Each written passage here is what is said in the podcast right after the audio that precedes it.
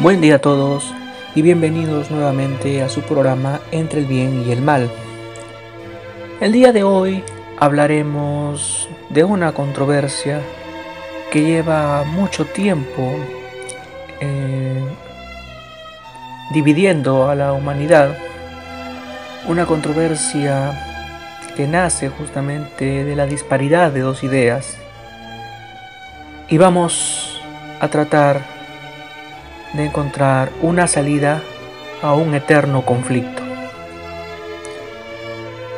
Uno de los debates más grandes que ha mantenido la humanidad durante siglos es el de la ciencia contra la religión. Un conflicto que fue dejando un rastro sangriento con la persecución de sabios y científicos durante el oscurantismo, durante la Edad Media y parte de la Edad Moderna, recordamos esos terribles episodios con la Inquisición y otros tribunales. Y como mucho, muchas mentes fueron calladas por ir en contra de lo que decían las escrituras, las sagradas escrituras, o en contra de lo que estaba establecido por la iglesia, sobre todo la iglesia católica episodios como el de Galileo y otros grandes científicos que tuvieron que enfrentarse ante el poderío de la iglesia, pero también que va hasta el actual negacionismo de todo lo sagrado en nuestros días, donde la fe ha ido perdiendo relevancia, donde el número de no creyentes cada vez es mayor, y donde se busca de alguna manera desestimar toda intervención divina.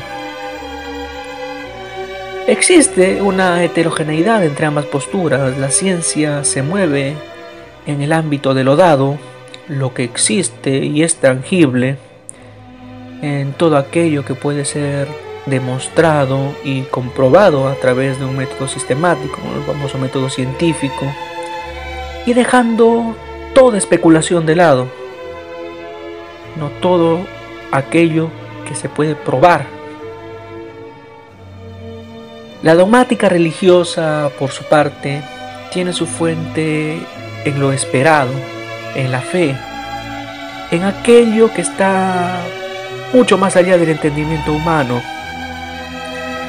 no olvidando, eso sí, que mucho de lo que está escrito en los textos sagrados no debe ser interpretado literalmente, dada su naturaleza alegórica, sino que este se debe ver a través de un análisis mucho más profundo, mucho más complejo.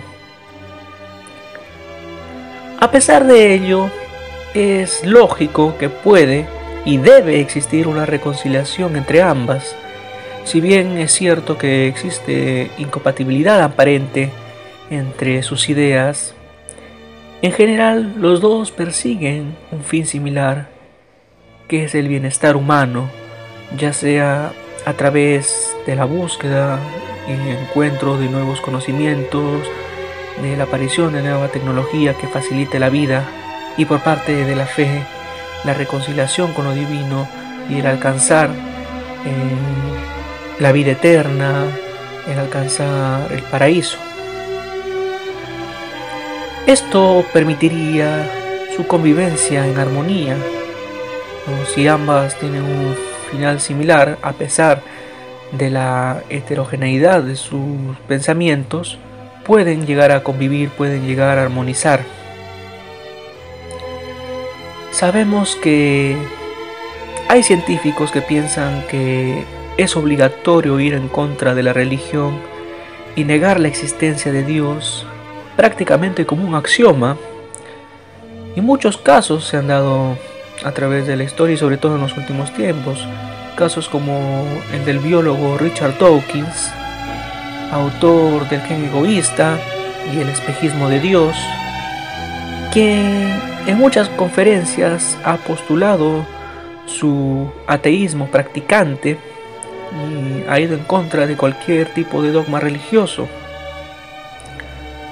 Otro científico bastante conocido Stephen Hawking, autor de diversas obras, no sabemos Stephen Hawking, aquella terrible enfermedad que padecía, que lo tenía postrado en una silla de ruedas y que se comunicaba a través de una máquina. Pese a ello, su genialidad es indudable. En una de sus obras más conocidas y una de las últimas que escribió, El Gran Diseño, postuló la innecesaria intervención de un ser superior en los fenómenos del cosmos, prácticamente negando la existencia de Dios o que en todo caso éste no servía para nada. Carl Sagan, también otro gran científico del siglo XX, divulgador científico astrofísico, su trabajo llegó a hacerse conocido gracias a aquel programa, aquella serie Cosmos, donde explicaba justamente todas aquellas maravillas del universo, la explicación científica para un público no científico y que pudiera entender y empezar a asimilar la ciencia, empezar a darle un carácter un poco más ameno, un gran trabajo de Seiga, pero que hasta el final de su vida, hasta el día de su muerte, mantuvo firme su ateísmo. Una de sus frases más clásicas es, Dios no habita en las nubes, sino en las mentes nubladas. Paralelo a ellos, existen también fanáticos religiosos que han buscado boicotear el avance de la ciencia ya hablábamos en un momento de la Inquisición, también hoy en día personas negacionistas, personas que quizás no entienden el verdadero significado tanto de la ciencia como de la religión, que toman por literal la interpretación de las escrituras sagradas y no pretenden analizarlas y buscan de alguna manera boicotear, de una manera perjudicar el avance científico. Pero también hay científicos que han planteado a la ciencia como un medio para comprender la naturaleza de Dios y de sus misterios. Tal es el caso, por citar algunos, de Isaac Newton, uno de los más grandes físicos de la historia,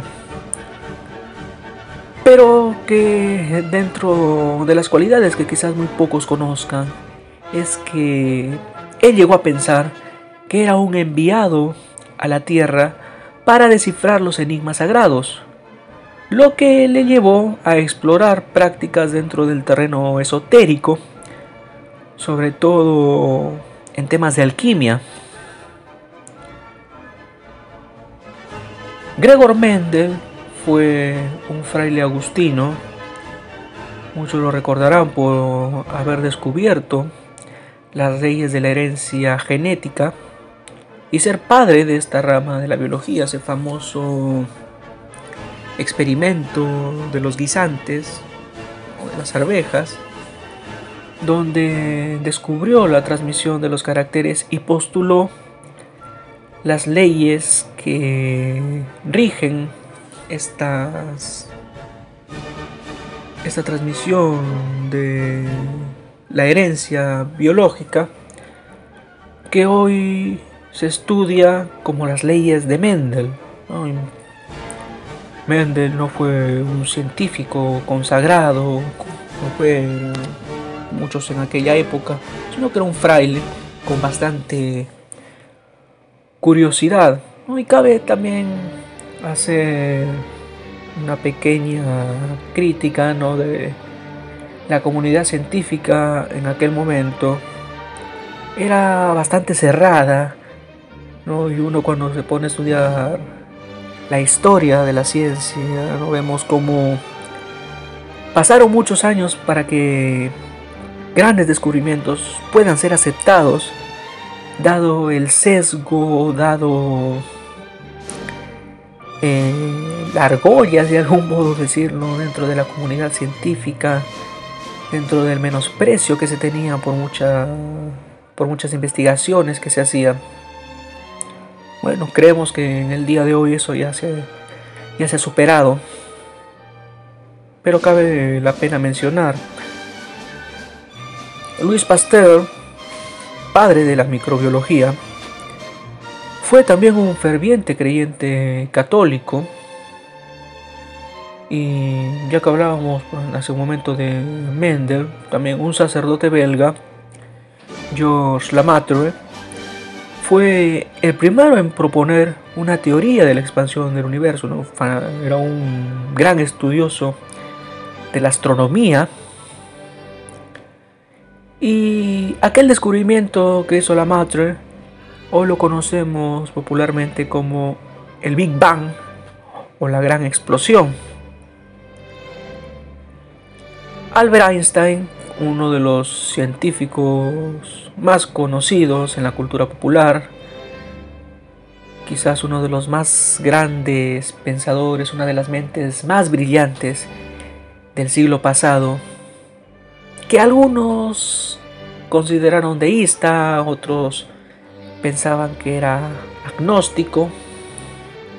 En una oportunidad dijo que la ciencia sin religión está coja y que la religión sin ciencia está ciega. De algún modo, eso pretende decir que ambas corrientes se complementan y son necesarias una para la otra.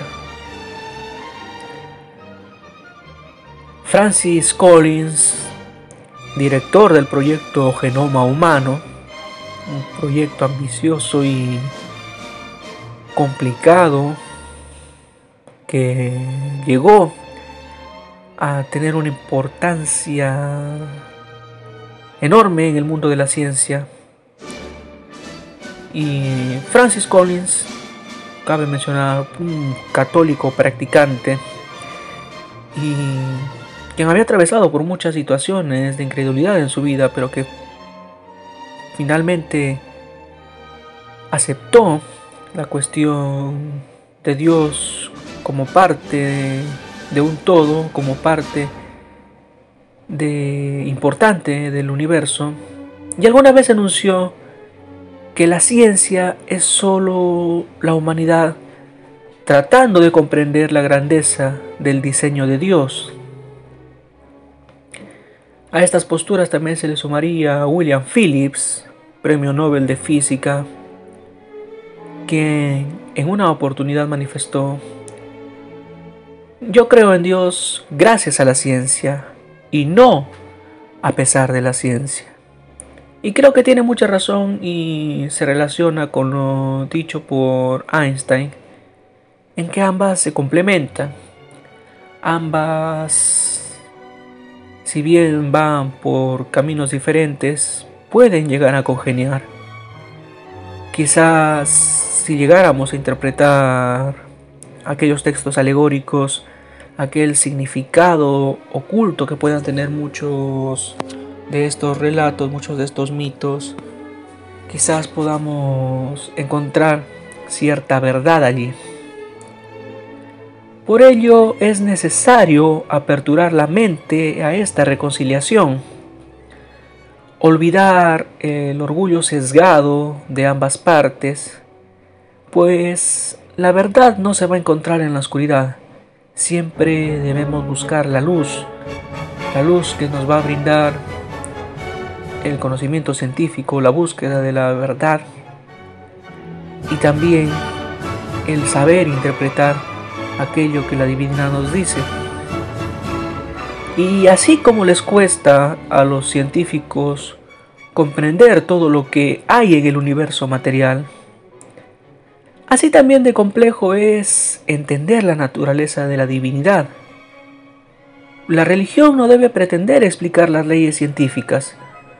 No debemos utilizar la Biblia para demostrar que la Tierra es plana o es redonda o que tal tipo de situación ocurrió porque lo dijo la Biblia. Así como tampoco la ciencia debe la ciencia debe abstenerse de intentar demostrar la existencia de Dios. Es algo que va más allá del el terreno natural y no puede demostrarse a través del método, el método científico. Ambas, desde su posición y liberadas de todo prejuicio, van a lograr cosas trascendentales para la humanidad. Y eso es lo que verdaderamente importa. Bien, hasta aquí hemos llegado en el programa de hoy. Muchas gracias por seguirnos y esperamos vernos en el siguiente capítulo aquí en su programa Entre el bien y el mal. Hasta la próxima.